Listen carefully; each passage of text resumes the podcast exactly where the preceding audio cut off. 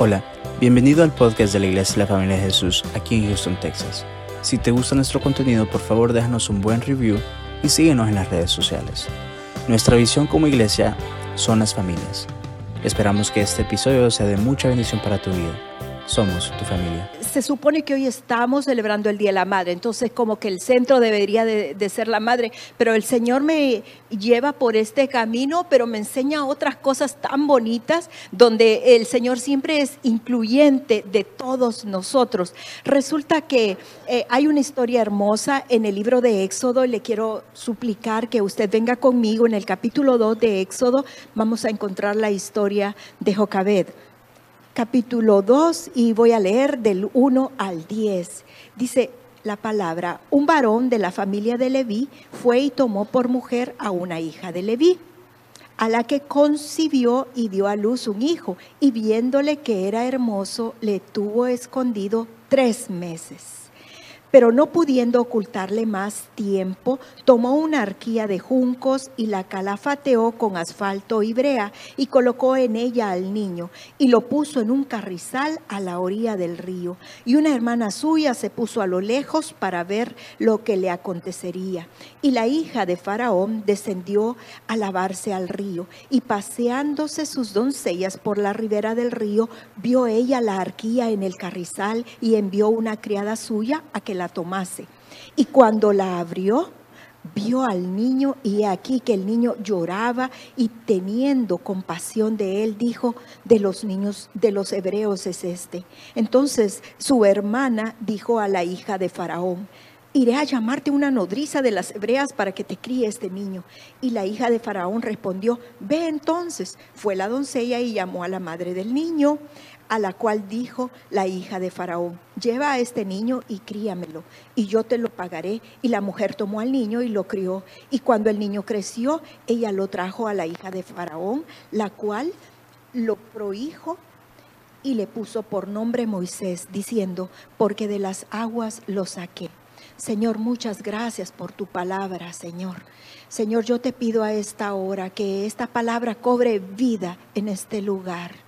Señor, que los dichos de tu boca hoy sean, Señor, una realidad en nuestras vidas. Que la lección que tú plasmaste a través de esta gran mujer de fe sea, Señor, una inspiración para todos los que estamos en esta mañana. Escóndeme detrás de tu cruz, Jesús porque tú debes de ser visto y exaltado en este lugar, solamente tú, en el nombre de Jesús. Amén y amén.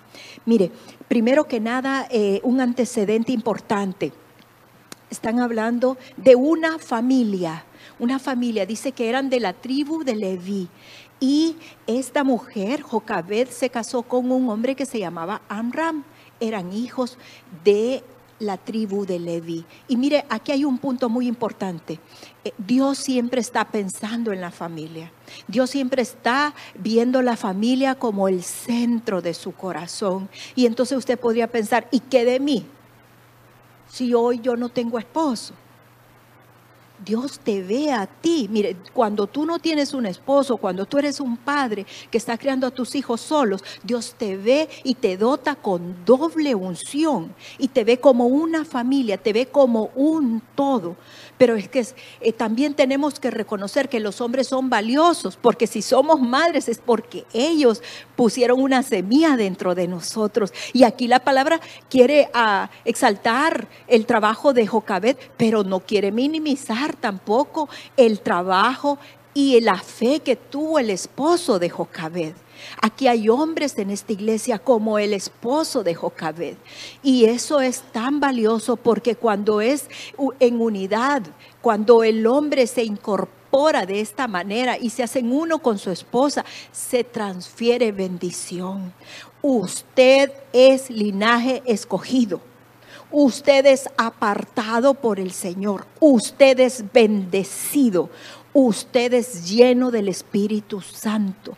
Quiere decir que usted tiene la facultad y el poder de bendecir a sus hijos como lo hicieron esta pareja. Y mire lo que sucede. Estos están viviendo en un momento de tinieblas, casi como lo que hoy estamos viviendo. Estamos viendo tantas cosas, tantas pestes, tantas muertes, tantos eh, terribles cosas. Esto es lo que ellos están enfrentando. Mire, el enemigo cómo es, que en este momento se estaban sacrificando a los varones de aquella, de aquella gente hebrea. Y entonces yo imagino el embarazo de Jocabed, cómo ha de haber sido pensando que, si tengo un varón. En aquel tiempo no se podía hacer un ecograma y saber si qué eh, género iba a ser su bebecito, ¿verdad?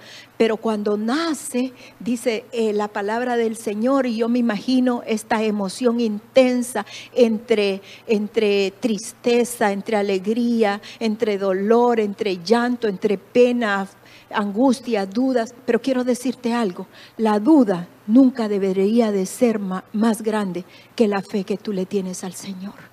La duda debe de ser erradicada. Mire, hay una cosa que Jocabed quiere comunicarnos a nosotros como padres en esta mañana y a las madres. Dios nos ha dado unos lentes especiales.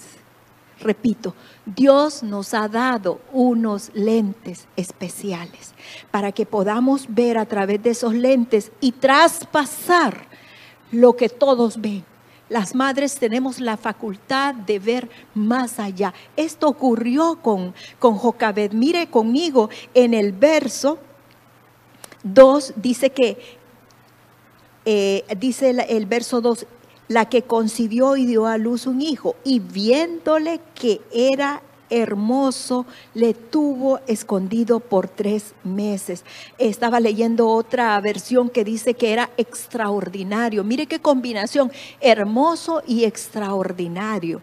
Ahora yo le pregunto a usted que es mamá o papá en este lugar, cuando uno ve a sus hijos por primera vez, ¿cómo los ve?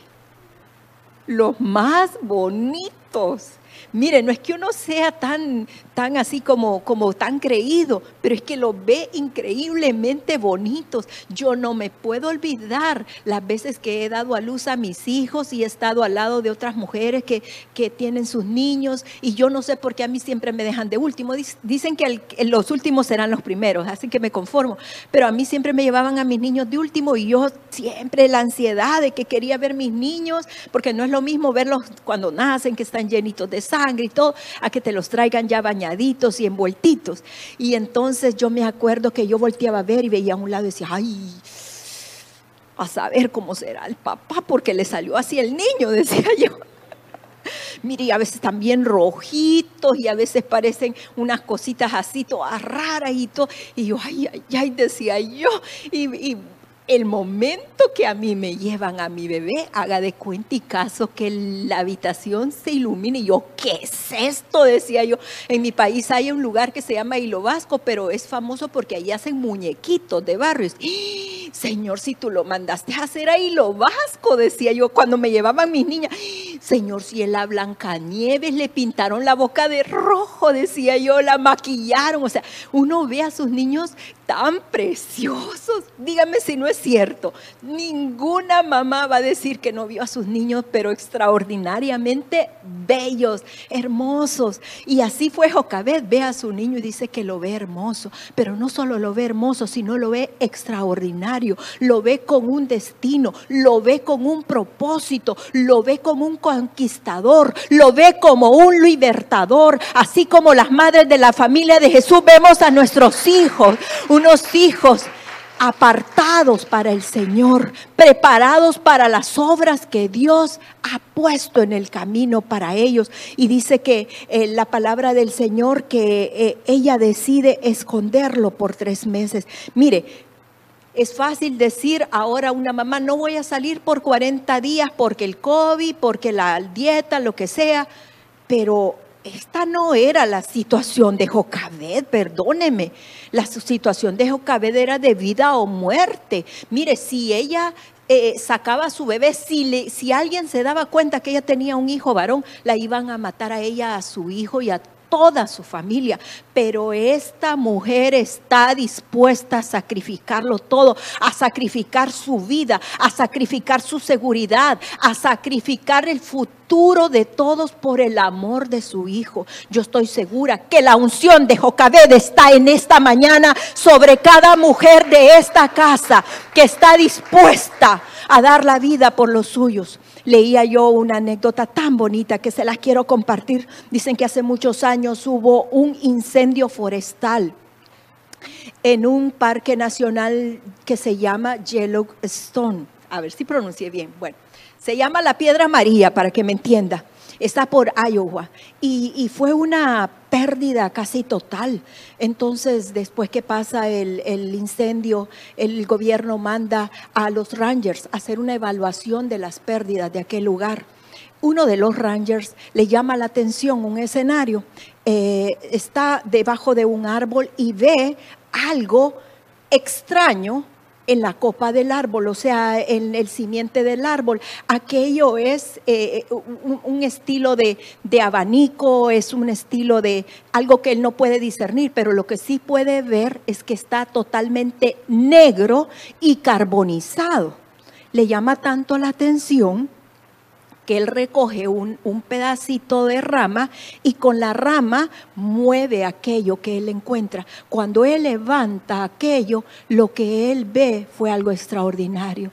Debajo de aquello lo que había eran tres pajaritos recién nacidos y aquella madre pájara había sido consumida por el fuego, había sido carbonizada en el fuego, pero ella hasta el último momento cuidó a, sus pequeñitos, le salvó la vida. Lo que hacen las madres Jocabed, le salvan la vida a sus hijos. En lo mucho y en lo poco, ellas están en cada detalle, desde que nacen hasta que dan el último suspiro. Y es que ese dolor de parto leía yo un día y decía, amén, ese no se termina nunca. Desde el momento que nace tu hijo y lo das a luz, eso es constante, eso es para siempre. Pero quiero decirte que Dios te ha dotado de un ingenio y un invento único. Tú eres autora de cosas extraordinarias. Uno se sorprende de uno mismo. Yo les contaba a mis hermanos tempranito que cuando yo me vine para este país, todo era nuevo, todo era difícil y entonces tenía uno de mis niños, saben que, que mis, mis hijos son bien preciosos y se parecen a mí.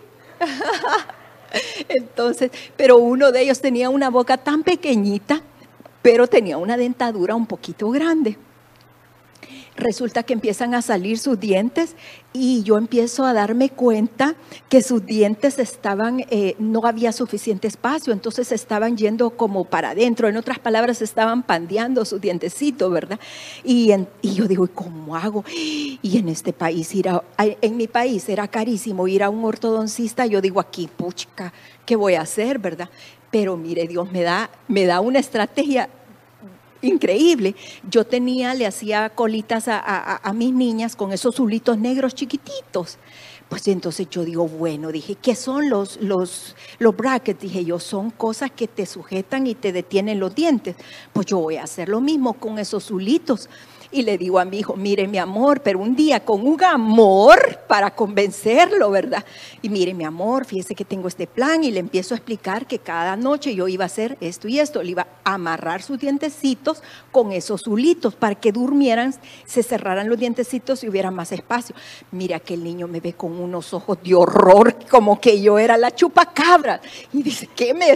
No, me dice, yo jamás, no me dejo, ¿qué tal si me trago el hule y que, y que no sé qué? No, mire, que no sé qué, y yo, no, y que no, y que no. Bueno, ya ve que las madres, dije que somos inventoras estrategas como ninguna. mire, mi amor, ¿qué le parece si le doy un dólar cada noche si usted se deja poner el hule? Bueno, si es así, vamos a hacer la prueba, me dijo. Mire, hicimos la prueba, todos los días el dólar y todos los días los hules. Al cabo de cuatro meses sus dientecitos se habían cerrado y su dentadura había podido salir sin dañarse. Esas son las madres en lo muy poquito, pero en las muchas cosas grandes. Nuestro Dios que es maravilloso, que nos ama y que ama a nuestros hijos más de lo que nosotros los amamos, nos da ese tipo de estrategias. Y, y aún cuando están pequeños, pero cuando están grandes también, como se las dio a Jocabed con su niño que lo escondió por tres meses. El número tres denota Trinidad en la Biblia. Padre, Hijo y Espíritu Santo, pero también denota una fe completa. Aquí habemos madres de fe completa, no fe a medias, que un día dice a saber si mi hijo la va a hacer, a saber si a mi hija le va a ir bien. Aquí habemos madres que le hemos creído al Dios Todopoderoso y que sabemos que si nos dio hijos, nos dio hijos de bendición para que bendigan al mundo entero. Esto fue lo que creía Jocabed de su hijo y esto era lo que pasaba. Ella sabía que Moisés tenía un destino tremendo y entonces en estos tres meses ella no solamente lo esconde, sino que ella también prepara un salvavidas, prepara una cesta para su hijo. Pero este, este es una cesta no como, como cualquier cesta. No es un barquito de papel, no es un barquito de cartón, no es, no es un barquito de plástico, no es un barquito de adorno. Era un barco que había sido elaborado con materiales impermeables. Ella tenía que lanzar a su hijo al río, al agua. Hay momentos, hermanas, donde Dios nos va a pedir que lancemos lo que amamos, que lo soltemos. Es que como madres, mire, como madres, ¿cómo vamos a soltar un amor tan bonito? ¿Habrá alguien aquí que tenga el valor de decirme cómo se hace eso? Cuando hay un amor tan bello, ¿cómo lo sueltas? ¿Cómo lo sueltas si es la alegría? Si trae, trae sonrisas. ¿Cómo lo sueltas? Es doloroso, es una experiencia dolorosa, pero lo tenemos que enfrentar porque la Biblia dice que hay tiempo para todo.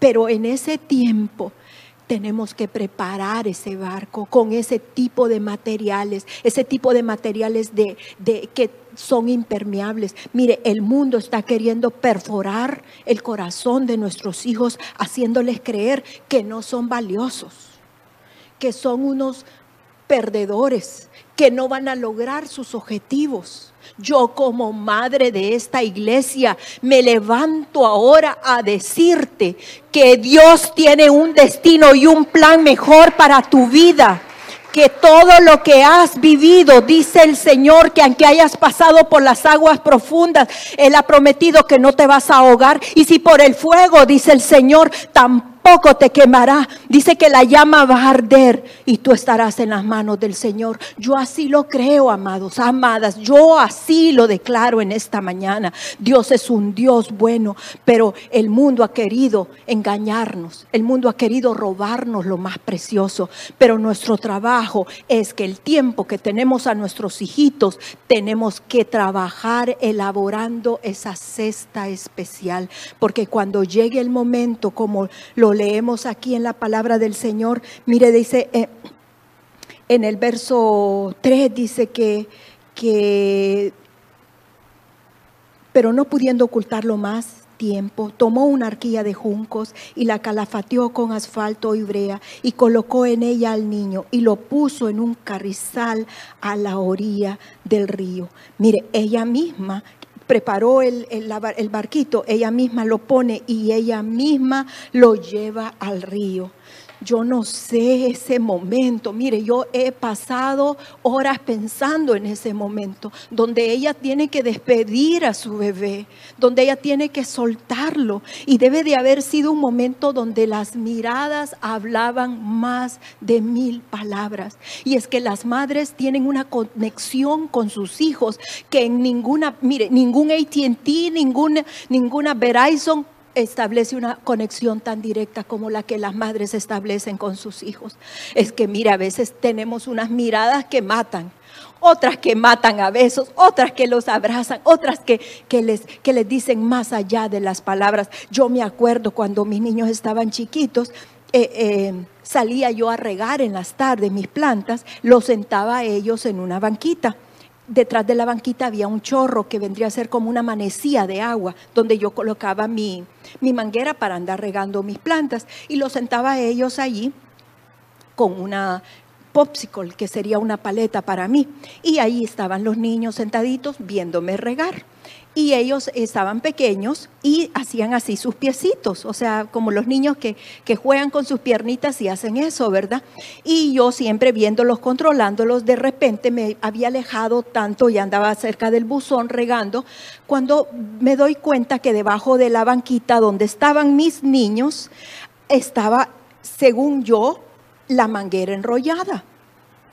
Y volteo a ver y digo, bueno, ¿cómo es que caminé tanto, tan lejos y la manguera todavía está enrollada debajo de, de, la banca, verdad? No puede ser. Me empiezo a caminar y me regreso. Cuando yo me regreso, me voy acercando, voy viendo que lo que estaba debajo de la banca de mis niños era una serpiente que se había enrollado. Usted sabe lo que la posición de una serpiente cuando va a atacar, se enrolla levanta su cabeza, la tira hacia adelante y abre su boca, como que es un perro. Es bien curioso, bien feo, porque uno no piensa, pero en ese momento así se ven las serpientes. Cuando yo veo eso, yo estoy espantada y me voy acercando y le digo a mis niños, no quiero que vean abajo y no quiero que pongan sus pies.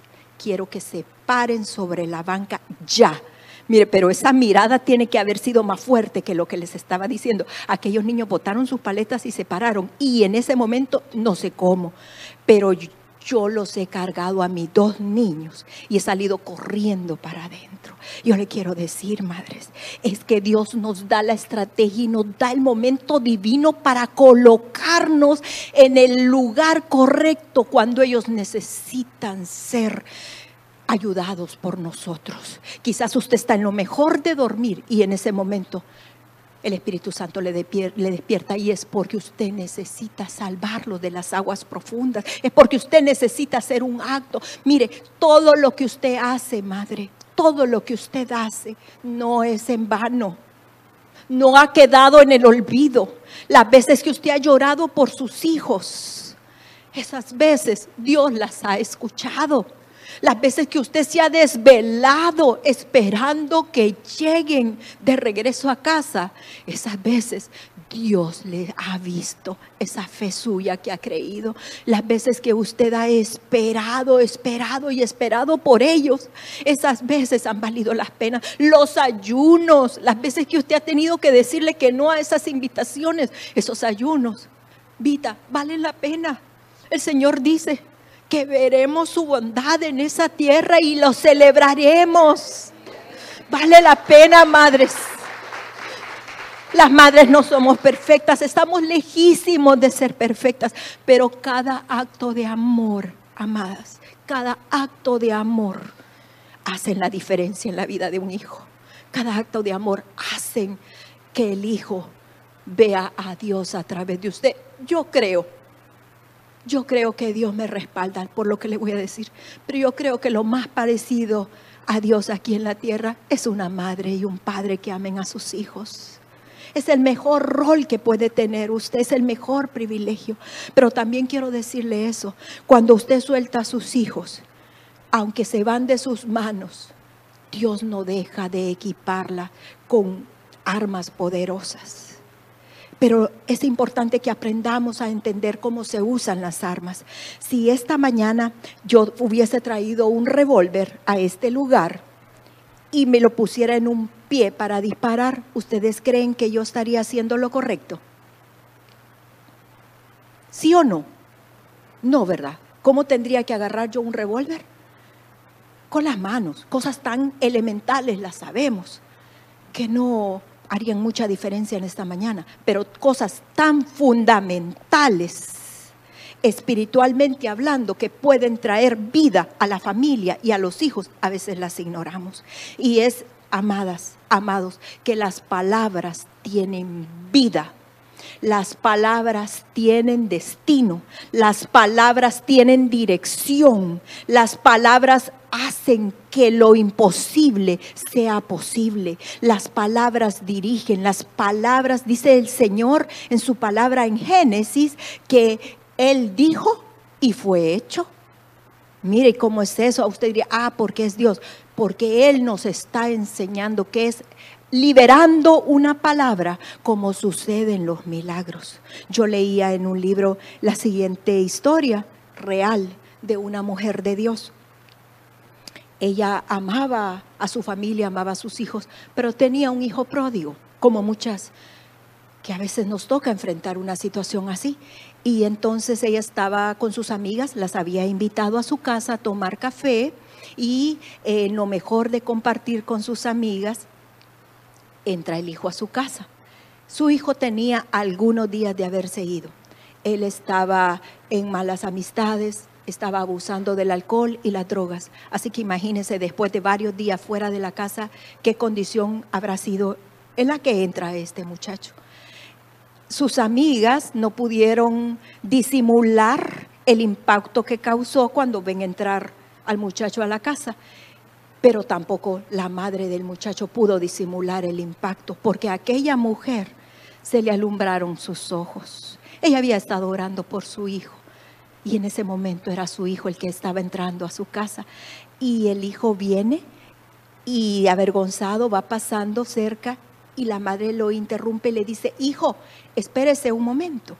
Y le dice a sus amigas, miren amigas, les quiero presentar al varón de Dios, al futuro profeta, al hombre íntegro de esta casa, a un varón intachable e invidiable, a un hombre de fe, un varón y un padre de familia único como ninguno. Él es mi hijo. Dicen que aquellas mujeres avergonzadas bajaron su cara, pero su hijo también, y se fue a su habitación. Aquel día, ese muchacho de rodillas le pidió perdón a Dios. Le pidió perdón a Dios y tuvo un encuentro glorioso en su habitación con el Rey de Reyes. La vida de ese muchacho nunca volvió a ser igual. Empezó a sufrir una transformación en su vida que hizo la diferencia. Dios nos ha dado esas estrategias a nosotras. Sepamos aprovecharlas. Las palabras tienen vida. Hablemos vida sobre ellos. Si usted tiene hijas, dígale que les ama. Dígale que son las más bonitas del mundo. Dígales que hijas como ellas, ni siquiera las hijas de Job, pues tan bellas como sus hijas. ¿Sabe por qué? Porque el enemigo va a querer venir a engañarles, a hablarles al oído. Y si sus niñas no están escuchando eso de ustedes, le van a creer a un filisteo. Y eso no es posible cuando Dios las ha apartado como doncellas para ser parte y extensión de su reino. Entonces, amados, entendamos por favor que Dios no solo nos da una unos lentes especiales, sino que también nos da el tiempo para soltar a nuestros hijos, pero sabiendo que es el Señor el que cuidará de ellos. Mire qué curioso lo que le voy a decir. Adivine cuántas veces dice en toda la Biblia, no tengas miedo. ¿Alguien tiene idea de cuántas veces dice? 366 veces. O sea, una vez para cada día. El Señor te dice, no tengas miedo. No sabiendo tu milagro, no tengas miedo. Estás creyendo que tiraste al hijo al agua y que se te está hundiendo y se te está ahogando. No tengas miedo, dice el Señor. Estás viendo que las cosas se empeoran en lugar de mejorar. El Señor te dice, no tengas miedo. No tengas miedo, no tengas miedo, porque fiel es el que promete, quien también cumple su palabra. Él ha dicho, míos son ellos, serán enseñados por mí. Uno en tu casa es salvo. Si tú eres la valiente, tu casa entera está rescatada. Lo verán nuestros ojos, lo veremos, amados, lo veremos porque así lo declara la palabra, no importando qué. El Señor así ha dicho y así lo va a cumplir. Pero mire, dijimos que esto se trata de la familia. Nuestra iglesia refleja el amor de una familia. Y quiero que usted vaya conmigo y estudie conmigo otro personaje que es Miriam. Acuérdese de que Amran se casa con Jocabed y ellos tienen tres hijos. Moisés, Aarón y Miriam, que en algunas partes es conocida como María. Aquí vemos a esta niña, a María Aquí la vemos en la palabra. Mire por favor y vea, conmigo. El verso 4 dice, y una hermana suya se puso a lo lejos para ver lo que le acontecería al niño. Mire, esta hermana, esta Miriam, en medio de aquella caos que está viviendo aquella familia, aquella niña agarra valor y se va detrás de la cunita, detrás de la cesta, detrás del barquito y con su mirada, aún a lo lejos, nunca le pierde de vista a su hermanito. Y aquí hay una gran lección para nosotros, hermanos y hermanas. Los que tienen hermanitos, los que tienen primos, tienes que cuidar de ellos. Tu trabajo es importante cuando tienes un hermanito no es para que le vaya, que seas, mire, en la familia siempre hay un informador, ¿verdad? Un chismoso que siempre va y me pegó, rompió esto, hizo esto. Mire, más que eso, tenemos que ser agentes de protección. ¿Sabe que hay agentes de protección encubiertos? cuidando a algunas VIP personas y que tus hijos son VIP, hermana. Tus hijos son gente muy importante. Y es por eso que necesitan hermanos que les cuiden y les protegen. Que, que, estén dispuestos a arriesgarse por ellos. Hacen la diferencia. Y le quiero contar una cosa. Mire que esta acción pequeña de, de, esta Miriam cuidando a su hermanito de lejos, mire la recompensa que tuvo más adelante. Yo no lo leo, pero se lo cuento. ella iba al frente de la marcha que que Moisés había liderado. Ella era la que iba al frente, o sea, ella tenía una posición de rango, tenía privilegios. Ella dice que iba y dirigía la danza. Imagínense aquí a las que nos gusta eso de la danza y la alabanza y, la, y todo ese, eso eso tan bello, ella era la que dirigía a las mujeres en, danza. Y mire otra cosa, hablamos de la familia, aquella familia era especial y por lo tanto transfirieron una unción especial. La niña era profeta, aquella mujer era una profeta. ¿Y todo por qué, hermanas? Porque dieron un paso de fe, protegieron a un hermano, Usted necesita estar consciente esta mañana que usted tiene hermanos y hermanas que necesitan ser protegidos con sus oraciones, con su intercesión. Eso hace la diferencia. Aquella mujer encontró el favor de Dios por aquel acto de fe que hizo, protegiendo a su hermanito en las aguas. Y mire, más adelante, aquí mismo dice de que ella Vea conmigo, por favor, es que esta niña era increíble. Dice que entonces, dice que se acerca a la princesa y le dice, entonces su hermana dijo a la hija de Faraón, iré a llamarte a una nodriza de las hebreas para que te críen este niño. Esta cipota sí que era abusa, mire. Así como dicen en El Salvador, no perdí el tiempo. E, es de la gente de que este es el problema, pero aquí está la solución. ¿A cuántos nos gusta eso? Ah, mire, yo tengo un jefe, tiene un su rotulito ahí que dice, yo soy el que arreglo todas las cosas aquí, pero nada que ver, él quiere que uno vaya al problema, pero bueno, aquí está el, el problema, pero acompañado de la solución. Mire, así tienen que ser las hermanas como esta joven, como esta joven. Y aquí le quiero hablar a la iglesia. Le digo, ¿por qué? Porque aquí somos hijos del mismo Padre, ¿sí o no? Nuestro Padre es Dios. Pues entonces somos hermanas y hermanas y por lo tanto tenemos que cuidarnos unos a otros. A veces uno va a ser más débil que el otro. A veces uno va a estar en problemas. A veces uno va a estar en dolor. A veces uno va a estar sufriendo. A veces uno va a estar en escasez. ¿Y qué hace un hermano?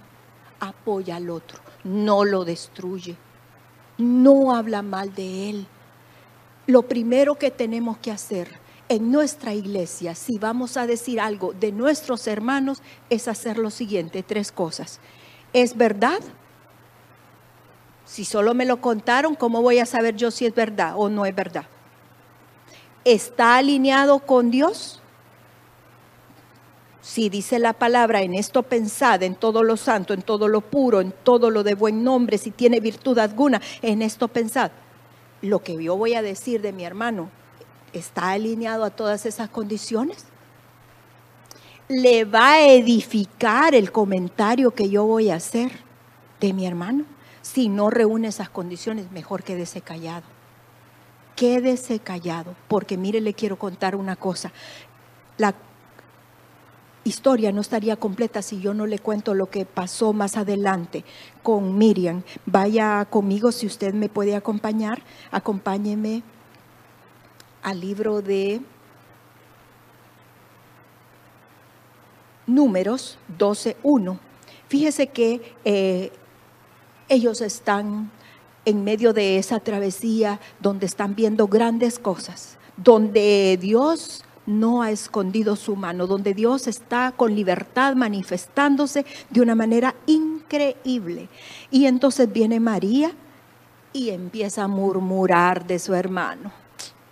Se llena de envidia y empieza a hacer chisme de su hermano. Dios les había dicho que ellos no se podían casar con mujeres que no eran de su pueblo. Y este Moisés escoge una etíope, una, una mujer cusita, creo que dice la palabra. Y entonces mire lo que sucede. Dice, María y Aarón hablaron contra Moisés a causa de la mujer cusita que había tomado, porque él había tomado mujeres cusitas. Y mire lo que le pasa entonces cuando ella dice esta palabra, dice que ella se llena de lepra desde los pies hasta la cabeza. Algo tan simple. Si Dios ha puesto a alguien en medio de nosotros y le ha ungido, respetemos ese manto de unción. Tengamos mucho cuidado de no destrozar lo que Dios ha edificado seamos agentes de protección, seamos agentes de bendición. Tengamos mucho cuidado con lo que hablamos y cuidemos a nuestros hermanos en nuestra iglesia. Y para finalizar, hermanas, fíjese de que dice la palabra y venga conmigo y, dice la, eh, que la muchacha, esta Miriam le dice a la, a la princesa, le dice, eh, te voy a conseguir, le dice a una mujer de las hebreas, para que ella lo nutra. En otras palabras, para que ella sea su nodriza. Y dice que así hacen. Aquí hay unas cosas muy lindas, hermanos. ¿Por qué? Porque cuando tú estás dispuesto a entregar lo que más amas al Señor, el Señor te lo devuelve. Y te lo devuelve para que tú sigas disfrutándolo aún más no en una condición de peligro como estaba este Moisés, sino que se lo devuelven y ya como el hijo, porque ahí dice que lo prohijo, o sea, lo adoptó como el hijo de una princesa. Así es Dios. Pero ¿qué hace la nodriza? La nodriza transfiere bendición. Aquí en esta iglesia habemos nodrizas, hay naves nodrizas, hay varones que nutren. Mire, cuando usted toma conciencia de su trabajo, usted ve a su hijo y le dice, ¿qué pasó, campeón? ¿Por qué ese padre nodrizo ha visto en ese hijo, más allá de lo que los demás ven, ve un campeón, ve un, un hombre valiente, fuerte, esforzado, un hombre temeroso de Dios? Mire, los hijos necesitan naves nodrizas, madres nodrizas, donde puedan encontrar la aceptación que el mundo no les da, donde puedan encontrar la aprobación que el mundo no les da, donde puedan ser rebastecidos del combustible que necesitan para seguir adelante. Es tan importante la nutrición que podamos darles. Esta Jocabed es una tipaza esta Jocabed hizo cosas extraordinarias y tuvo un hijo extraordinario. Así como usted que está en esta mañana, Yadi, que le ha creído al Señor por sus hijos. La unción de Jocabed está sobre usted y sobre usted también, hermano, hermano. Sobre usted, pastora. Hoy es su tiempo. El Señor la ha llamado para ser madre de sus hijos. No todos los hijos son iguales, oiga. Hay hijos un poco tremendos, pero esos tremendos son los que más se quieren. Esos hijos tremendos se aman con el corazón. Vamos a ponernos de pie y le vamos a dar gracias al Señor en esta mañana. Quiero agradecerle por la oportunidad que me ha dado de ponerme prestarme su atención, pero la verdad que es un privilegio muy grande tener una casa, tener padres espirituales, nobles, íntegros, como los que Dios ha puesto en medio de nosotros. Y lo menos que podemos hacer es reconocer que toda cosa buena viene de la mano de Dios. Adorémosle juntos al Rey.